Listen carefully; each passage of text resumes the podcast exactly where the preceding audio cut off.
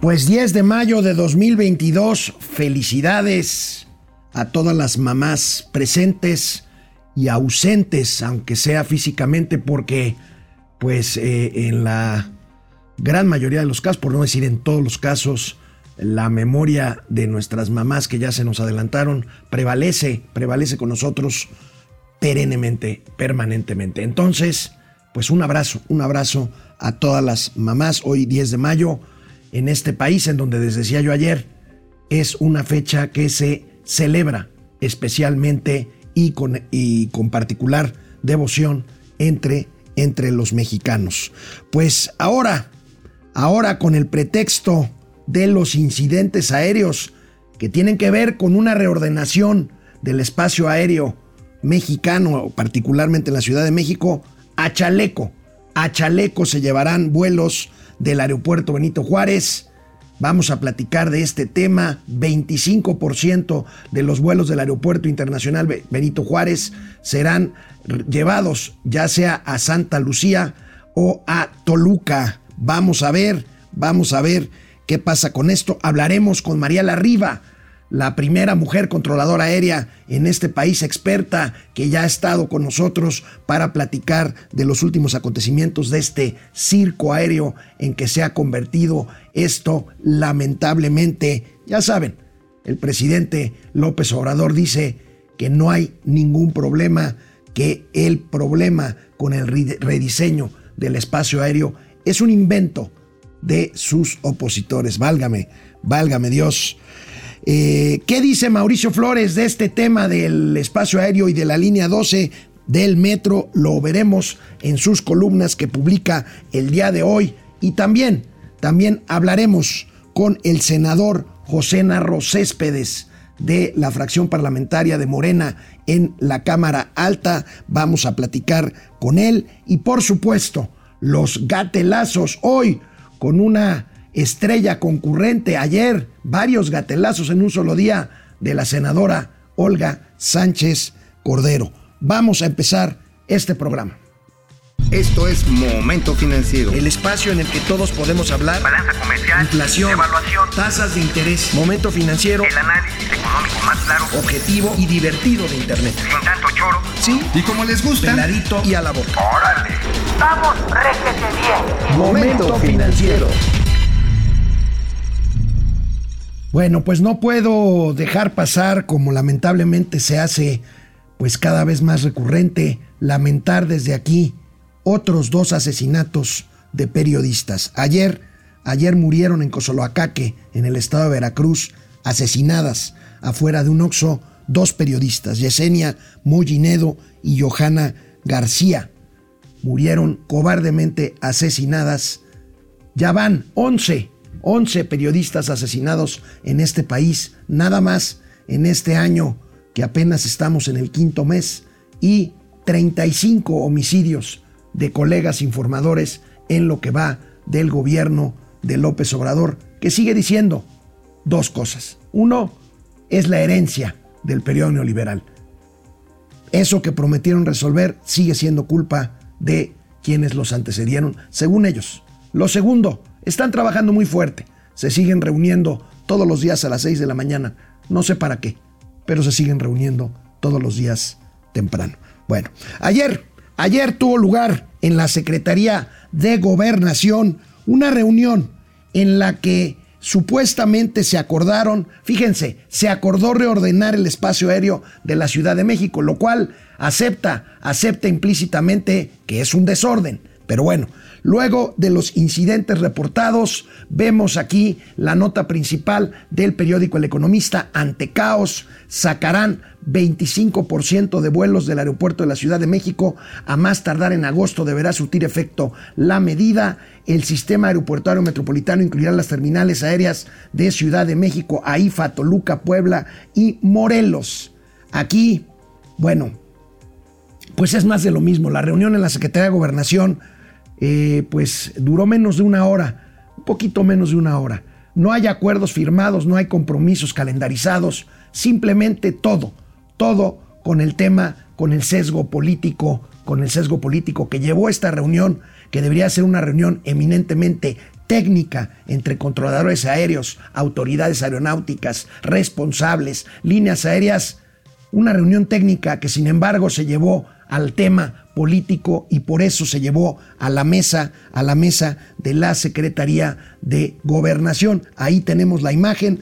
El tuit, se acordó ordenar el sistema aeropuerto de la Ciudad de México. La pregunta es, ¿quién lo desordenó? Hace ocho meses, hace ocho meses se anunció el nuevo diseño de la Ciudad de México en materia aérea. ¿Para qué? Para darle cabida al Aeropuerto Internacional Felipe Ángeles, a la IFA, al Felipe Ángeles, al, aeródromo, aeródromo de Santa Fantasía, como le decimos aquí, la central avionera de Santa Fantasía, un tema para cumplir con un capricho presidencial de que funcionen simultáneamente en la IFA y el aeropuerto Benito Juárez, que desde que yo me acuerdo, que desde que yo me acuerdo no era una solución para resolver el problema aeroportuario en la capital del país. El tema, el tema se solucionaba con una obra que era el aeropuerto de Texcoco, que fue cancelada hace tres años y medio. Bueno, en fin, eh, vamos a ver otra vez el tuit el tuit de la Secretaría de Gobernación, un tema técnico se hace político y luego ellos se quejan de que se politiza, de que se politiza eso. Ahí tenemos al secretario de Gobernación con los militares, con los dueños de las tres líneas aéreas principales, eh, Aeroméxico, Viva Aerobús y eh, eh, Volaris. Y bueno, pues se toma, se toma esta de decisión. Mauricio Flores Arellano, muy buenos días. Muy buenos días, amigo. Pero hay una serie de precisiones porque ya anduve sopeando hoy tempranito, Día de la Madre. Amigo, una felicitación. ¿Por qué yo no soy mamá? No, es que eres a toda madre. Ah, gracias, amigo. A todos los amigos que son amigas y amigues, a toda madre. Bueno, pero nada más los datos, porque tempranito supimos ya detalles. Ya ves que el tweet pues este gobierno se caracteriza por ser bien expresivo. Son malísimos. malísimos. se lo ocultan todo. Pero bueno, ya me puse a, rascarle. Y mira, lo interesante aquí es que, pues mira, a ver, hay una realidad que no podemos cambiar.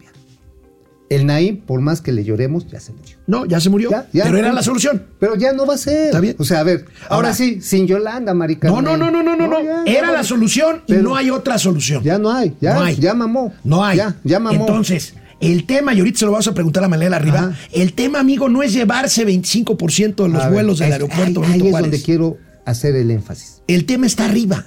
Ajá, pero mira, ahí ese es el tema interesante, porque de estas mesas van a seguir trabajando. Ahorita te decimos la de mañana. Pero ¿qué se acordó ayer? Digamos, ¿qué se habló ayer con las aerolíneas? A ver, no es que las llevan a la de a huevo, ¿eh? No, no, de veras. ¿Por qué? El compromiso que tomaron, y ojalá lo cumplan, es que el 25%. Tampoco el aeropuerto de Texcoco se cerró a huevo, ¿verdad? No, ese sí lo cerraron a huevo. Ah, Vamos a ver. No, mira, el acuerdo con las aerolíneas es Hubo consultas, ¿no? Es muy claro. Los slots, las posiciones, itinerario del aeropuerto no se les va a reducir. Van a ser las mismas. Van a ser las mismas. Es decir, si tú tienes Aeroméxico, tienes 50, 120 posiciones, no te van a quitar una sola. ¿Qué es lo que van a decir? Bueno, pues déjame ver, analizar qué vuelos puedo llevar, que es el llamado sistema metropolitano de aeropuertos. Ahora, yo coincido contigo, carnal. Coincido contigo. Esa no es una solución para una zona metropolitana tan compleja. Porque están tratando de hacer creer, amigo, que el problema del incidente aéreo que documentamos aquí ayer, eh, el sábado, este, se soluciona llevándose vuelos a Santa Lucía. No. si el problema es, y nos lo dijo María Larriba hace algunos meses, el tema es que para meter a fuerza Santa Fantasía, rediseñaste un... Pero con las patas. Con las patas. Con las patas y lo operaste con el culo. Bueno, o sea, así estuvo cabrón. O sea, estaba mal y de por sí. Ahora, ¿Qué va a pasar mañana? Esa es una, una reunión bien interesante. Mañana hay otra reunión en gobernación, también. Nada más que ahí van a participar el Colegio de Pilotos, el Colegio de Controladores Aéreos, la IATA, sin R, por supuesto. creo que ya está llegando María arriba. Ahorita, Ahorita entramos, con, ella. Gracias. Hola. Este, y van a entrarle a un tema particularmente importante. Los pilotos, los controladores van a proponer que se audite ese rediseño. Bueno. ¿Y, quién puede hacer una auditoría sobre NABLU? No vas a poner a los pendejos de NABLU a revisarse. No, bueno, está de moda ahorita, pues así, este, así de, disculpas. ¿Te acuerdas de Baker Hughes? Sí, sí, sí. Oye, yo no me chingué la pues, lana. No, bueno. a veces a quienes quieren proponer los pilotos, a, Mitre. A Mitre. A Mitre. ¿Y qué va a pasar cuando los Ya fue descalificada Mitre? cuando los Por el gobierno. No, pero espérate, los van a poner en la mesa. Bueno, amigo. A ver, nada más quiero hacer esto. Creo que Adán Augusto tiene la oportunidad, el secretario de Gobernación, de componer las partes del diálogo que se rompió a lo pendejo. Amigo, es un tema técnico, no político. Pues por- pero por es eso- la ver, tragedia de este por gobierno. eso- por un eso problema que se debe resolver desde el punto de vista técnico sientas- se Ah, hace político. Pero no se habían sentado, no habían pelado a las aerolíneas, a los técnicos, a los no los pelaron. Bueno. ahora, ¿hay una oportunidad de que los pelen? Sí. ¿Que hay otra oportunidad, un riesgo de que los manden otra vez a la chingada? y mientras tanto, tenemos un caos. Ahorita, mientras tanto, hay peligros en ciernes. Controladores aéreos denunciaron que ha habido muchos incidentes ocultos por el, o- o- eh, que han sido ocultados por el CNEAM, que ya cambió de director, que ya tiene precisamente nuevo director. Controladores reportan al menos 30 incidentes. Nosotros estuvimos machacando con este tema, amigo. Bueno, yo tengo entendido que son 42. Bueno, ah, pues ahí está. ¿Ves? Eh, Es lo mismo. Ahora, a ver, como lo adelanté ayer, como lo adelanté ayer, el nuevo, mismo. el nuevo director eh, de CENEAM, este, es este señor Torres Muela. Ori- Lo, lo vemos, por ver, favor, por para favor. que veamos el personaje. Aquí está Ricardo. Torres Muela. Entiendo, ahorita le vamos a preguntar a María Arriba, seguramente lo conoce. Tiene 43 años de experiencia en control aéreo. Pues mira, lo importante es que no se doble a directrices polacas. Eso es lo importante, que tengan la valía. Bueno, a ver, a ver. Ya tienes un desmadre en ciernes, cabrón. A ver, si hubieran dado el chingadazo a los de Volaris, deja que se va la burger el gobierno de López y su credibilidad. Se va a la burger la credibilidad de la industria aérea, manito. Eso es lo que a mí Ah, me pues preocupa por más. Eso, ahora, Adán Augusto López, por más tabasqueño que sea, sí le gira la piedra. Con respeto dicho a mis parientes tabasqueños. Sí Bueno, le gira la piedra. bueno, amigo. A ver, no despre- desprecies o no despreciemos las posibilidades de un arreglo técnico, pero ya con funcionalidad política. Bueno, vamos a ver qué dijo el presidente de la República, que por supuesto niega problemas en el rediseño de espacio aéreo. Bueno. ¿Y ¿Saben de quién es la culpa? Bueno, bueno, de, De Felipe sus- Calderón. De sus adversarios. Es culpa. A ver, yo sí vi sus Felipe Calderón aventándole trapos a los No, aviones. bueno, Felipe Calderón venía piloteando el Volaris que venía de Mazatlán, ya, te, Y ya se los dije ayer. X González estaba de viene viene con el que estaba en la pista 5. Vamos a ver qué dijo el presidente hoy en la mañana. Se está viendo todo. No hay ningún problema de rediseño. Eso lo inventaron nuestros adversarios y la prensa conservadora, en especial Reforma. Me cae que A sí, güey. A ver, no, no, espérame, miren, espérame. a mí me No, hablan. es un pinche Photoshop. Mira, amigo, me habla mucha este gente. gobierno es de Photoshop. Me escribe mucha gente. Me dice, ¿qué bronca traes con el gobierno López Obrador? Esta, esta bronca traigo con el presidente López Obrador, no de A ver, ahorita, ver. desde que era candidato. A ver, yo no tengo bronca con él porque me guste o no, es el presidente. No, es igual que el jamás, Chaifa. Ver, jamás he dicho que no lo es, sea. es el Chaifa. Jamás. El o sea, o sea, Hay fantasmas. hay fantasmas. Hay fantasmas y el pedo es que también no se va a ir. Ahí está. O sea, nos Bueno. la dejaron ir peluda. Bueno, O sea, ya está. Ya está con nosotros María Larriba. María Larriba, nuestra querida amiga, experta en tráfico aéreo, la primera mujer controladora aérea, tiene un Y gran que le sabe. tiene una gran autoridad técnica y moral para hablar de estos temas, pero mientras nos acomodamos aquí en el estudio para recibir como se Merece. debe a María Larriba, como ella merece, veamos esta pieza del portal Dices que nos recuerda justamente el rediseño del espacio aéreo de CDMX fue para hecho para las patas. ¿Para qué? Para que entrara el aeromuerto. Oye, pero el problema del aeromuerto es que está muerto. O sea, tiene 12 operaciones piteras y ya generaron este desmadre porque le está mal controlado. Bueno, veamos esta pieza y bienvenida María Larriba. Sin transparentar estudios técnicos que lo avalen, hace ocho meses el gobierno rediseñó el espacio aéreo en el Valle de México para la ruta de vuelos comerciales y creó un caos. Lo que pretende es que al mismo tiempo opere en el Aeropuerto Internacional de la Ciudad de México con el de Toluca y en cuatro meses integrar al de Santa Lucía. Durante 40 años, las llegadas y salidas del Aeropuerto Internacional de la Ciudad de México se realizaban por el norte, donde no hay un espacio libre de obstáculos. Ahora se abrió al sur para liberar Santa Lucía, pero los aviones pasan cerca de montañas y volcanes. María Larriba, experta en seguridad aérea, advierte del riesgo que implica las operaciones simultáneas con este rediseño. La interacción en forma simultánea no es posible. Hay estudios que lo respaldan. Lo que tendríamos que hacer es una operación operación condicionada, donde se demora el tráfico de un aeropuerto para atender el otro. Desde que se implementó el cambio en marzo, aumentaron las demoras, desviaciones y el caos aéreo. También incrementaron los incidentes en la navegación y con ello la posibilidad latente de un accidente mayor. El experimentado capitán Jaime del Río refiere que, además, se incumplen las reglas del diseño. Está volando totalmente fuera de margen de seguridad por los volcanes. Además, a cuatro meses que entre en Operación Santa Lucía, el gobierno carece de la certificación para la operación simultánea y oculta los documentos que, supuestamente, avalan el rediseño de las nuevas rutas de los aviones.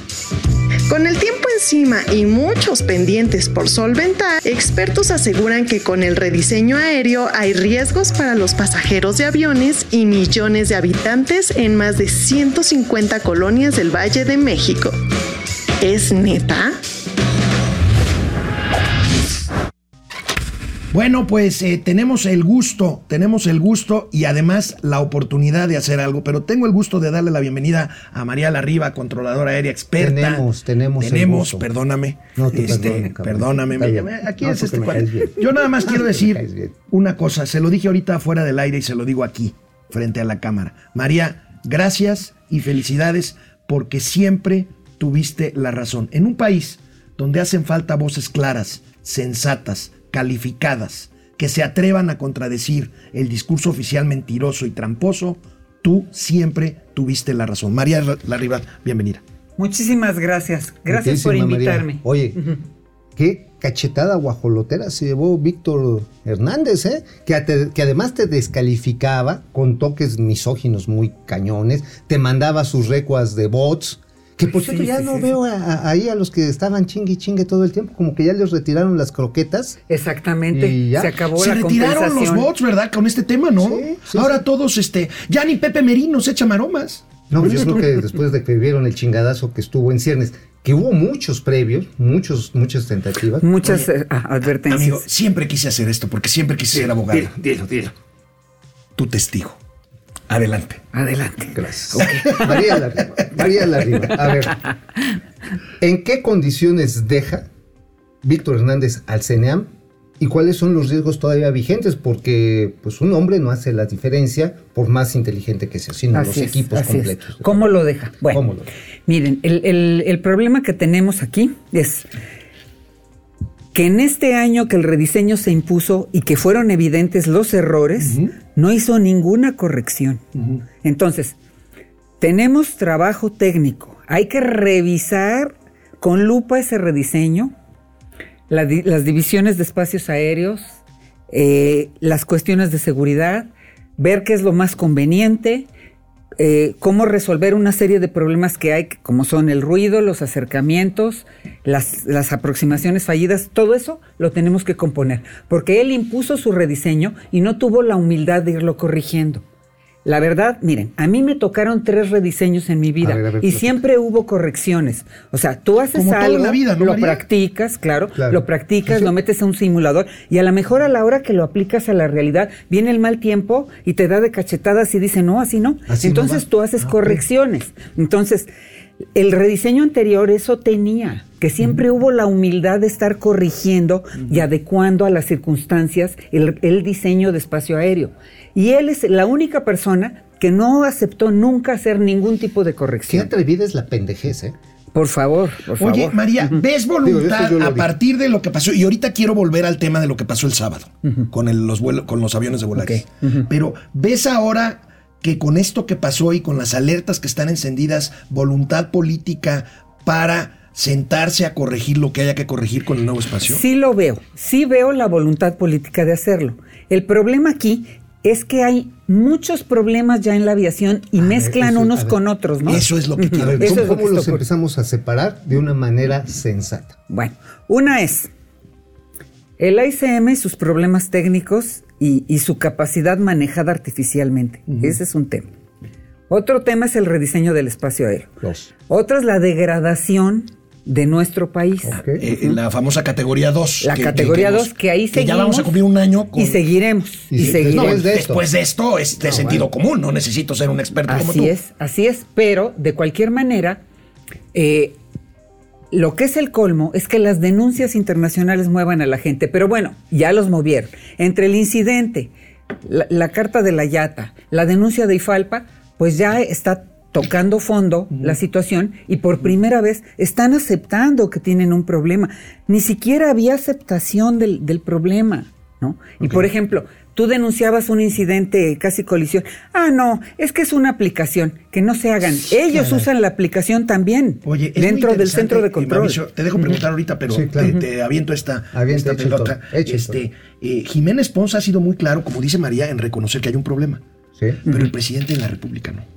Ese es un problema muy grave. Claro. ¿Hasta dónde eh, una visión única puede ser el gran factor de interferencia en la necesaria solución? Que ahorita ya le agarró los, los cables políticos el secretario de Gobernación. Qué bueno que se van a sentar. Pero ¿hasta dónde la gran voluntad de un solo hombre puede echar a perder un arreglo urgente en la aviación? Pues, pues ahí está haciendo declaraciones, destrozando lo que hay. Pero yo creo que debemos mesurarnos, que, como él dice, hay que mesurarnos Ajá, todos sí, sí, y sí. analizarlo Vaya, con pues, calma. no te calientes, Ujú. granizo. Exactamente. Sí, Eso. sí tiene solución. Ok, ¿tiene solución? Sí tienen ya conciencia los funcionarios que están ahí y las personas que les asisten. Ya todo el mundo tomó conciencia de que tenemos un problema y de que hay que arreglarlo, ¿no? Entonces Bueno, que se tome un amlodipino el presidente para que le baje el chocomil.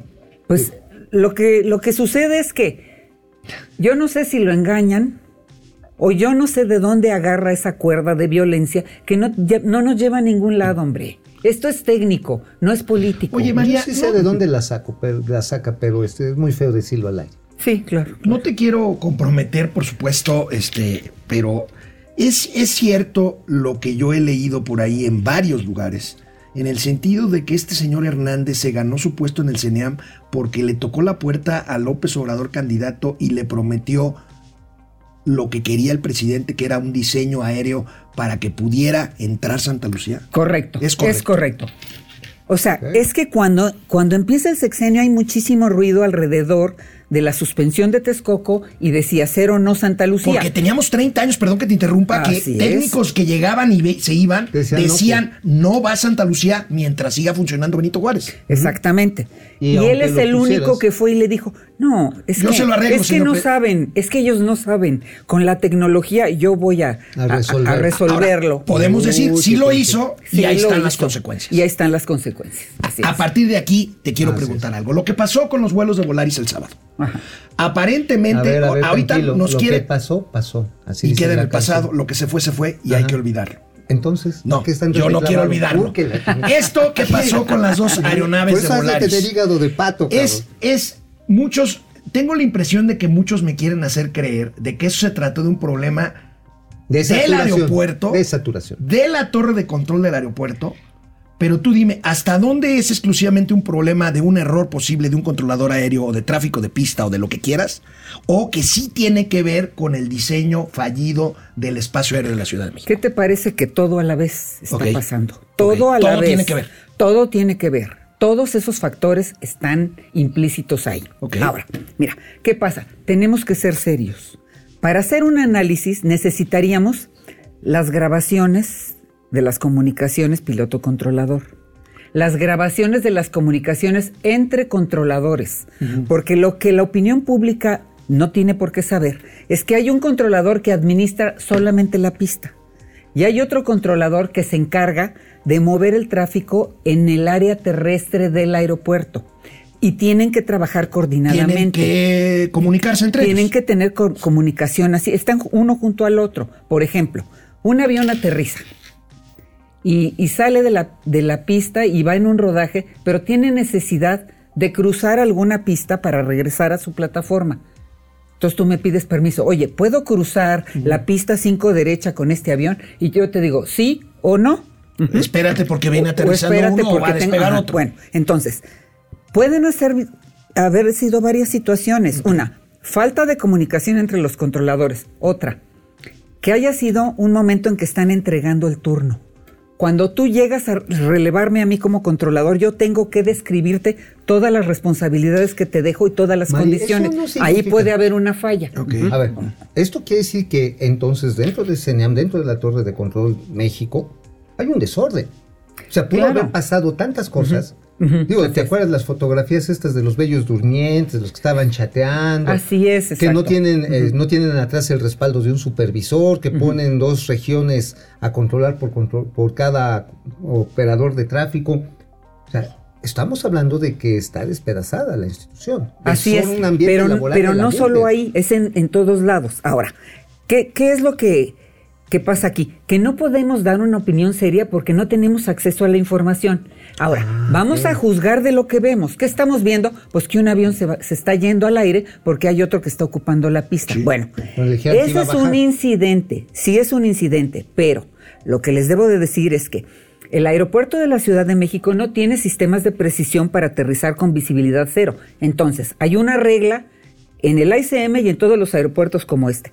El piloto tiene que ver la pista para poder aterrizar. Y eso implica checar que esté libre. ¿Cómo se llama este sistema de aproximación con los ojitos cerrados? Se llama Instrument Landing System. Ese, ese no lo tiene la ISM. Sí lo ISM. tiene, pero en un sistema muy elemental, porque hay varias categorías. Hay cuatro o cinco sistemas de ese tipo con distintas precisiones. En México no se necesita un sistema más preciso porque no tenemos unas condiciones meteorológicas que Ah, justifiquen tenerlo. Exactamente. Ahí es donde viene el factor humano de una decisión. Entiendo, si, si entiendo bien lo que me dices, el piloto del vuelo de Volaris que venía bajando el sábado en la noche, este, recibió la instrucción de aterrizar o el permiso. Pero vio la Y pista cuando ocupada. vio el avión en la pista, él decidió volverse a elevar. Ese es un procedimiento legal. Yo de piloto, pista a la vista, checo que esté disponible y aterrizo. Sí, vio el avión y vámonos. Y se fue al Y aire. También, y seguramente también el propio, los propios radares del avión le dijeron, oye, güey, ahí abajo hay algo. No, en este Ay, caso no. no. O sea, él, él está en una operación que tiene que ser visual. Es un O sea, aterrizaje en visual. O sea, condiciones fue una visuales. decisión absoluta del, del piloto en este Ajá. caso. Ah, mira. Absoluta y correcta. O sea, Mira, pues, es, la Hay que- decisión correcta. Hay, que, Ujú. lle- hay que hacerle un, un monumento, ¿eh? Claro. Mira, Ahora, yo sí- la gente se apanica, pero los incidentes que se han denunciado en, en- en las redes y en el Flight Radar y en el Flight Aware son mucho peores que este. Han pasado mucho más cerca. O sea, este Nada más que este fue el que fue grabado. No es tan grave. Este fue grabado y bueno, afortunadamente nos está ayudando a que haya una conciencia de la realidad y de que hay, ¿Te hay que tomar de que medidas pasamos correctivas, el del ¿no? 8 de abril, aquí Claro, lo pasamos. claro, claro. Que estuvieron a menos de 20 metros, 19, 18 metros de darse en la madre La- dos el, el viernes lo vimos. Ahora, qué, qué bueno que lo dices, María, porque esto yo creo que tiene un gran impacto en, en la psicología eh, masiva. Claro. Porque se vio el video. Claro, claro. Porque se vio el video. Porque si, si no me dejarás mentir, a mí me ha pasado un par de veces. De que vamos aterrizando Y vas para arriba. y vas para arriba otra vez. Ha pasado un par de veces. O sea, lo que quiere decir es que es, un incidente que no es tan poco común, tampoco es así que suceda todos los días, pero no es un incidente grave o por lo menos tan grave como otros que sí se han dado en la. Exactamente. A ver, ¿qué les parece? Los dos aviones esos al noreste de Puerto Vallarta, dos americanos, Ah, eso- eso a mil kilómetros por hora y pasan Bueno, con los 30 ameri- metros. eso los americanos Eso es no lo dejan pasar, ¿eh? grave. No, bueno. Eso los americanos no lo van a Pues dejar ¿por pasar. qué creen que hay una queja internacional? Porque ellos han acumulado información seguramente de otras aerolíneas internacionales y, por eso metieron la Pero a ver, queja. entonces eh, habría que hacerle también un procedimiento judicial al señor Hernández. No basta con que lo haya, con que haya ido a su casa. Pues Porque está ocultando es. Dicen que su hijo sigue ahí en la torre de control. Eh, sí. sí, su hijo es controlador. Ar- eh, va, a ser, Areli- va a ser una víctima. Areli Gallardo Ajá. también, este, ella es pariente político, ¿no? De este Campillo. No, no. No, ¿cómo se- Areli Gallardo es subordinada de su esposo. Ah, ok. Ajá, sí, y aparte tiene ahí a su hermano y a su cuñada. Que eso no, o sea, mira, No, bueno, todo en familia. no, pero déjame darte una opinión. Mira, cuando las reglas son claras, eso no importaría. Si estuvieran Yo capacitados. durante 40 Y años he visto en, en los pilotos sindicalizados que hay padres e hijos. Nada más que uno está en, en el lugar que le corresponde. O sea, eh, son tan claras las reglas que ahí tú no puedes favorecer a tu hijo. Él entra y está en un lugar escalafonario y le van, lo van a examinar y, el- y tiene que dar los parámetros de calidad y tú como padre no le podrías ayudar. Entonces, el problema no es que haya familiares, el problema es que no se apeguen a las reglas Que y que todo se vaya pudriendo y que haya nepotismo Pues mira. y, y además que si tienen incidentes los tapes. Tú siempre, ¿no? María, María Larriba, muy O sea, clara. Una última pregunta, este, eh, María. Este, ¿Tiene Torres eh, la capacidad para arreglar estos problemas Gran laborales dentro del sistema de, de navegación aérea? Francamente, no lo sé. Vamos a ver. Uh, V- m- Vamos a ver. ¿Lo, lo conoces? Me imagino que sí. Sí, pues sí lo conozco. Lo que pasa es que él ya se había ido por, por razones desconocidas ok. y él vuelve con Víctor Hernández. Ah, él Nada más que con ajá. Ah, mira, regresa esa- con Víctor. Hernández. Pero Uy. bueno, es una persona que ha estado 40 años ahí, que tiene la experiencia. Vamos a ver, vamos a ver qué actitud toma. Y también qué apoyo tiene, porque desgraciadamente eh, está en un lugar comprometido donde- requiere apoyo de todo tipo, Claro. económico, eh, presupuesto, Político. ah, eh, Político. político, de todo tipo. Vamos a ver qué ocurre. Ahora, para mí está muy extraño ese nombramiento porque no están diciendo que es el director, están diciendo que es el encargado. Pero Tampoco el- entiendo por qué acabó esto en gobernación. Esto Yo- es de la yo- Secretaría no, yo sí de entiendo, Comunicaciones y es entiendo. técnico. Yo, yo ahí sí discrepamos. no, a ver, A ver. dinamitaron todos los puentes de diálogo, la soberbia Sí. estúpida. de- Porque hay un secretario de comunicaciones absolutamente incompetente. No, no, espérate. El primero incompetente, el otro es menos. Eh, fue este, el otro, como Jiménez Espriu. Espriu. Ese Ese es sí. Espriu y Carlos Morán y luego No, no, Arganis. esos son subsecretarios. No, no, Carlos todos. Morán. O sea, yo estoy hablando de la cadena de mando, amigo. Tranquilo, tranquilo. Take it ok. easy, para decir, Queremos componer y eso empieza por el diálogo político. De otra manera, nos vamos a esperar a que haya un chingadazo y después nos vamos a estar lamentando. Yo creo por eso, sí, el tema político es, vamos a sentar a las partes, vamos a escucharlas. Ahora, que eso sea garantía de que se vaya a resolver, pienso como tú. Pero qué bueno que el propio secretario de Gobernación se a ver cuál es la bronca que está esto tronando. Por algo que en un país que tampoco podemos cambiar, es que hay un presidente omnímodo que solamente le presta oídos a dos personas. Y una de ellas es Adán Augusto. Bueno, ojalá. María, Ojalá. María, yo así lo leo. ¿eh? este tema del espacio aéreo no se resuelve sacando el 25% de los vuelos de Benito Juárez. No, no, no. Es que ya estamos revolviendo los temas. Ajá, ahí está. Si quieres, vamos al tema de ese 25%. A ver. Vamos a hablar cuál es el contexto. En primer lugar, se va Morán a la dirección del Aeropuerto Internacional de la Ciudad de México. Sí. Y qué casualidad, se empiezan a generar medidas que provocan demoras. Para ¿Cuáles son? vuelos Bueno, a Santa Lucía. las del rediseño ya estaban. El rediseño genera demoras, tiene poca capacidad, tiene muchas deficiencias. Pero bueno, ese ya estaba. Bueno, llega Morán y les dice, "No, hombre, los slots, no, lleguen a la hora que puedan. Y abre los horarios. hace un Yo lo que creo que pudo haber pasado es esto. Llegan las aerolíneas y me dicen, tú me pones un rediseño que a mí me, me, me- me causa 40 millas de demora. Entonces yo no puedo cumplir con el horario. Porque tú, CENEAM, me estás generando demoras, en el aire. Entonces yo estoy llegando tarde. Y me entonces, generan más entonces, demoras en entonces tú no me puedes penalizar que cumpla el horario si tú, Si tú mismo gobierno, haciendo, me lo estás pues. creando. Y entonces la solución más fácil, pues no cumplan con los slots, no hay problema, lleguen a la hora que puedan. ¿Qué creen?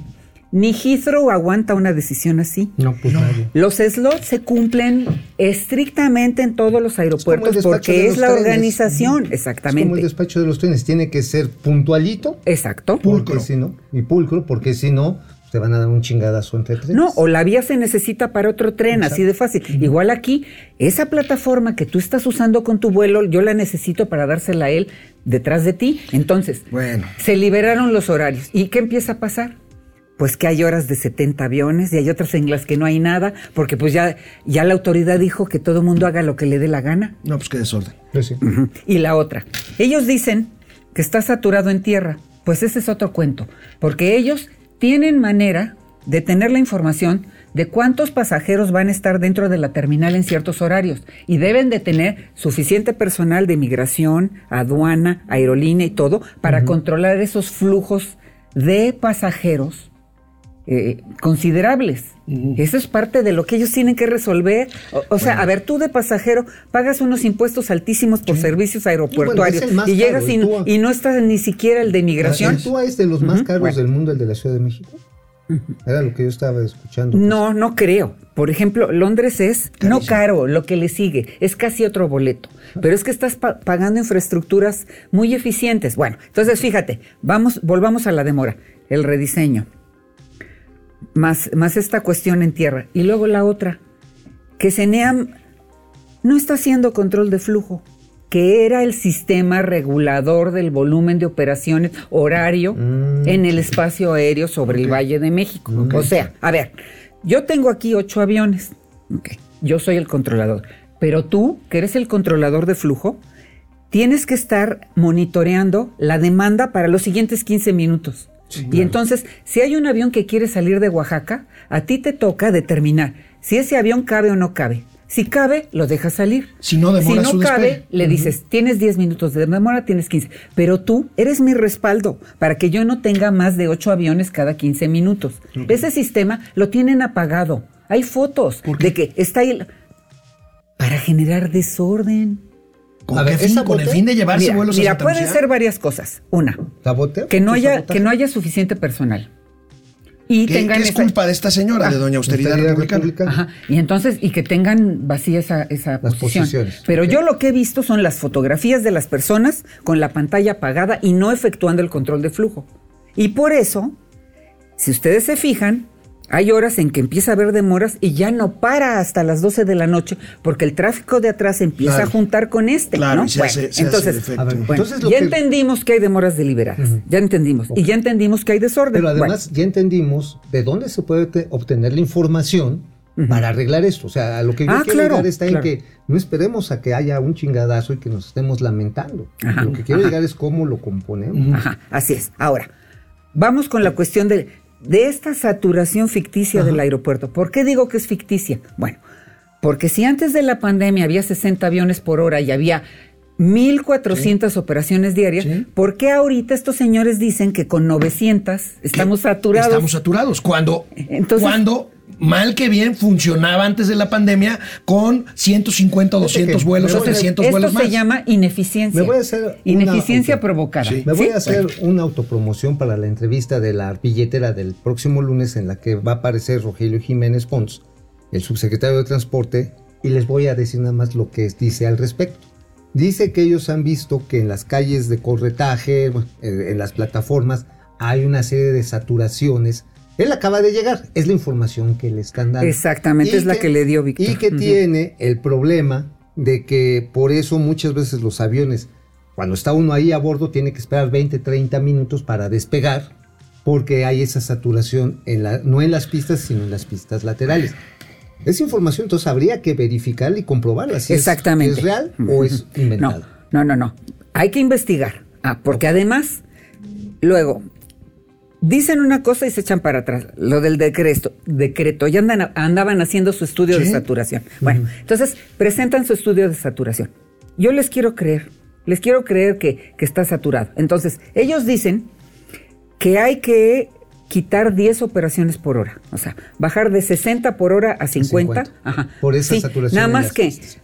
Para los 50 nos faltan 200 aviones diarios. O sea, no hay saturación. ¿Ok?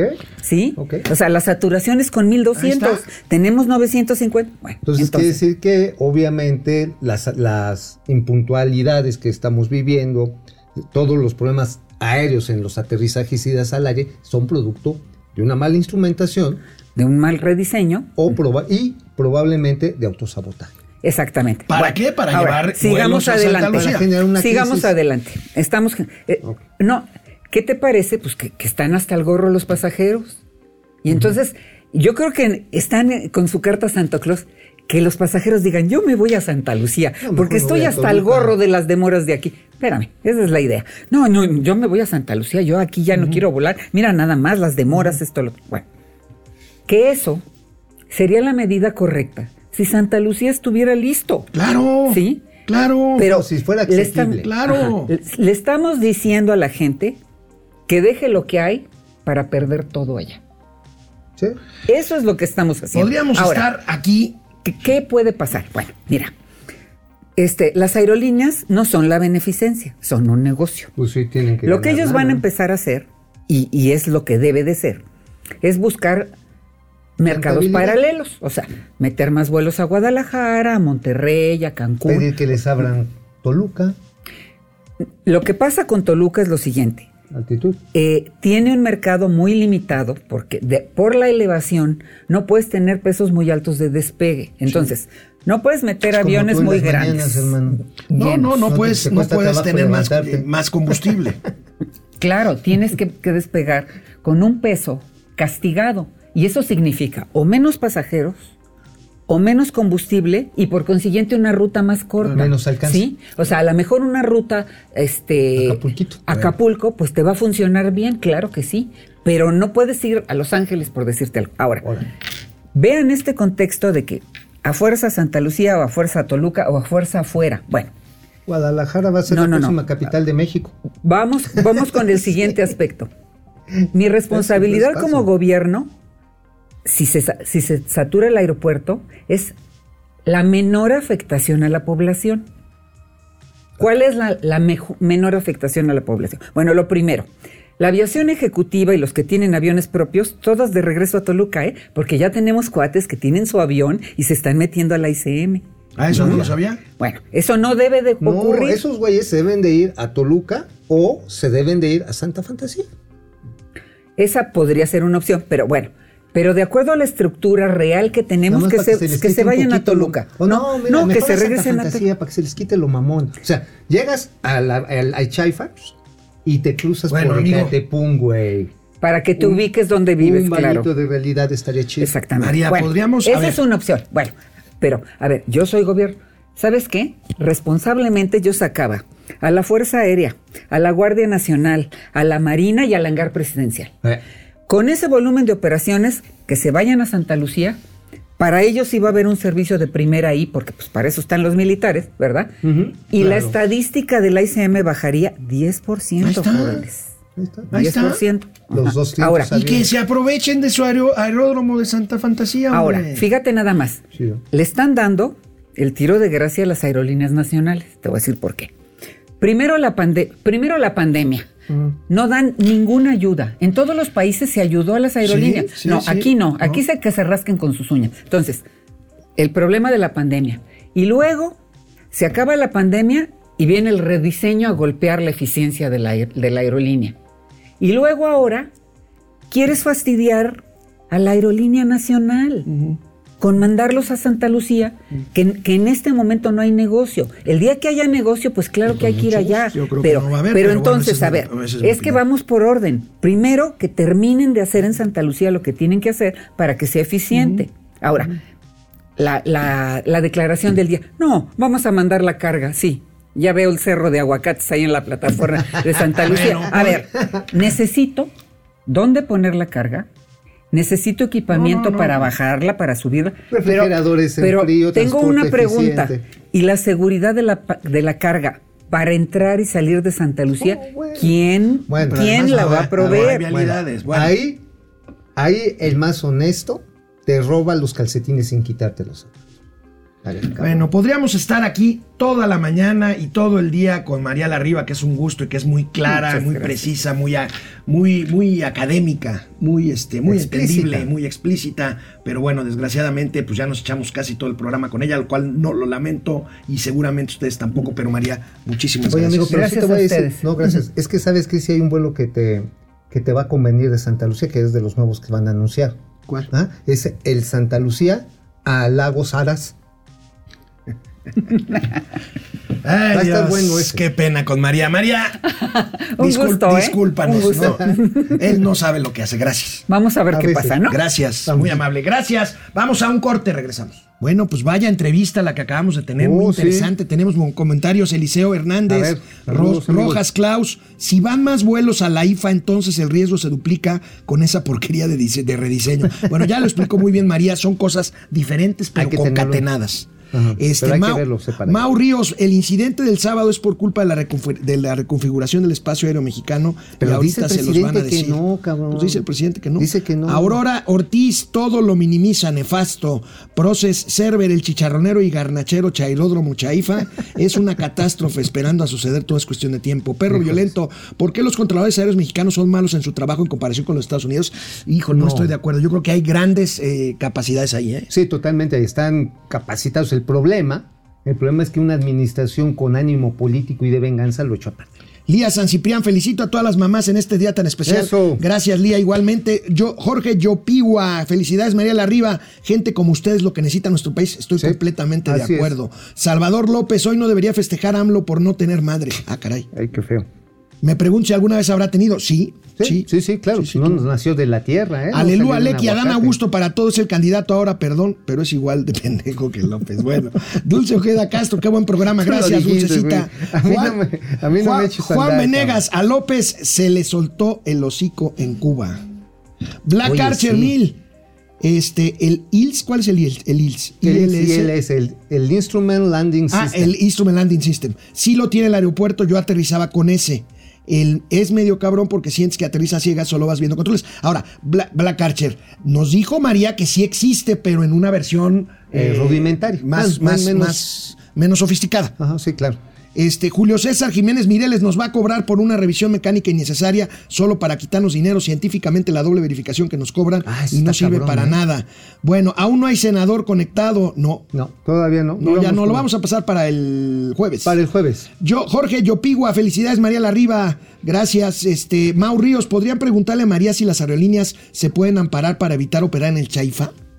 Eh, a ver, tenemos- la tenemos. Es buena aquí. pregunta, ¿eh? ¿Todavía está aquí ver, María? ¿sí Sí. todavía? Yo recomendaría que la. Cámara Nacional de Aerotransporte Eh, agrupa ok. a todas las aerolíneas, vaya y haga una negociación Claro. con la Secretaría de Comunicaciones A ver. Sí. a un acuerdo. A ver, que, a ver, Dice- hay que. Dice, dice María que esto podría ser más fácil si hace a través de una representación gremial. Ah, la Cámara la Cámara de la Industria del Aerotransporte. Aerotransporte Aéreo. De es buen punto. Dorelena Preciado, excelente explicación por parte de la experta moderadora de vuelos. Saludos. Rafael Saga Hadid, muy buena entrevista y plática Gracias. con una verdadera experta. El problema es que lamentablemente la 4T todo lo politiza. Rafael, eso no lo dijo la María, lo dije yo y exijo mi derecho de autor. Ay, qué Vámonos mamón. con los gatelazos de hoy. Bueno, la que se aplicó para ganar no uno ni dos, sino tres gatelazos el día de hoy fue la senadora Olga Sánchez No Cordero. me digas, Olguita, qué chulada. Primero su cantinfleo. Vamos a ver A cómo cantinflea la exministra de la lánzate, Corte. lánzate. Y no es un sueño imposible. Creo yo que es un sueño real y no es un sueño. O sea, O sea, ese es el problema de chupar tanto mezcal, carnal. O sea, digo, está bien, yo sí le entro, pero Olga, No. mire, un, más de un litro ya, ya sí hace daño. ¿eh? bueno, sí se le notó sobre todo en la entrevista banquetera que dio ayer en el Senado en una atropellada encuentro, en un atropellado encuentro con los medios de comunicación. A ver. Vamos a ver. ciudadana o ciudadano mexicano. ¿Qué Ay, pasó? güey. Mira, yo ¿Qué pasó? voy a decir algo en defensa de la senadora. A esa hora, en cualquier lugar del mundo, ya se puede chupar legalmente. pues eran como las la una de la tarde. Bueno, Pues ya, las ya. 8 de Madrid. A ver, te vas a dar la vuelta Las allá. ocho de Madrid. Te vas al cuchilleros, te echas unos chingueres y llegas Ah, a qué bien se comen en cuchilleros.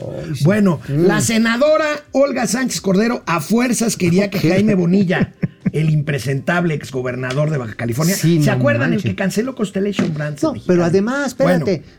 Donde Olguita le quería sacar las, eh, las castañas del fuego para que se pudiera Ah. Bueno, reelegir. Ese es un cabrón. gatelazo histórico. Sí, es Pero histórico. primero vamos al de ayer, miren. A ver.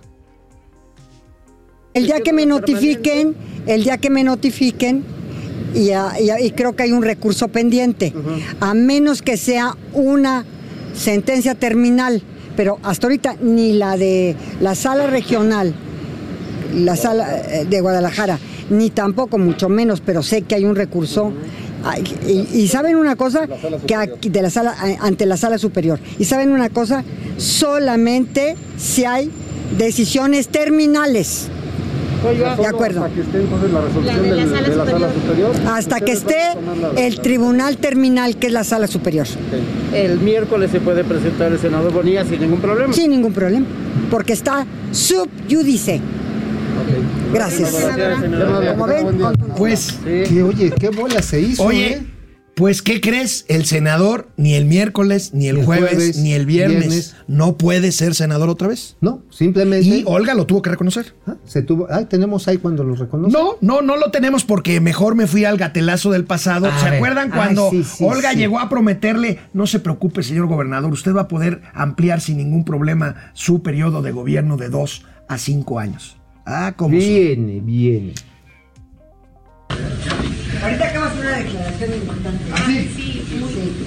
Me dijeron, es legal, los cinco años le dije, es legal porque la norma está vigente y porque hay una norma que así lo Todo lo que necesitamos, ¿no? Aunque no nos den los cinco años, todo eso tengo. ¿Eh? Una agüita. Ahorita estamos Padre, ¿cómo estás? ¿Ya va a saludaste? venir aquí el, Estamos platicando, el secretario. Fiscal.